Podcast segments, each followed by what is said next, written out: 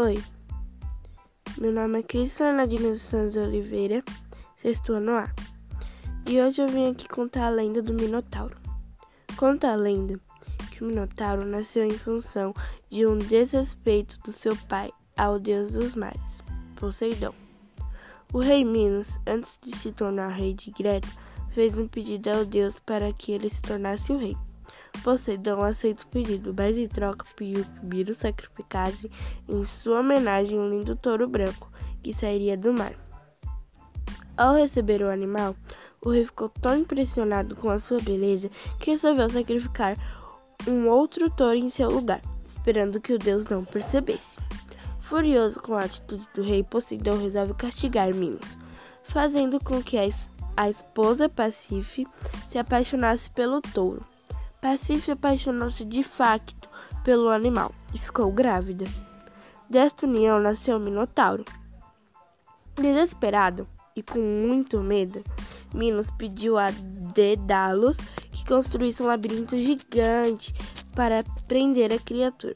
O labirinto foi construído no subsolo do palácio de Minos, na cidade de Célunos, em Greta. Depois de vencer e dominar numa guerra, os atenienses que tinham matado Androceu, filho de Minos, o rei de Greta ordenou que fossem enviados todos os anos sete rapazes e sete raparigas de Atenas para serem devorados pelo Minotauro. Após o terceiro ano de sacrifícios, o herói grego Teseu resolveu apresentar-se voluntariamente para ir a Greta matar o Minotauro.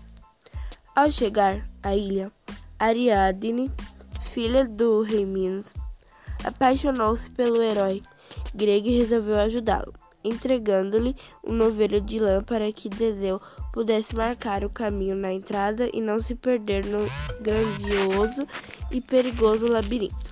Com muita precaução, Teseu escondeu-se entre as paredes do labirinto e atacou o monstro de surpresa.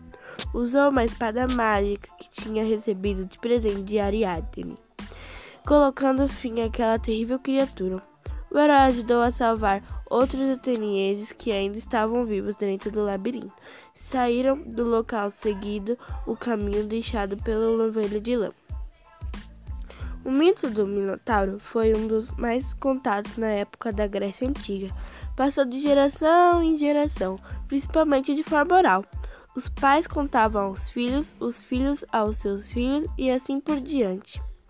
Era uma maneira dos gregos ensinar o que poderia acontecer àqueles que desrespeitassem ou tentassem enganar os deuses.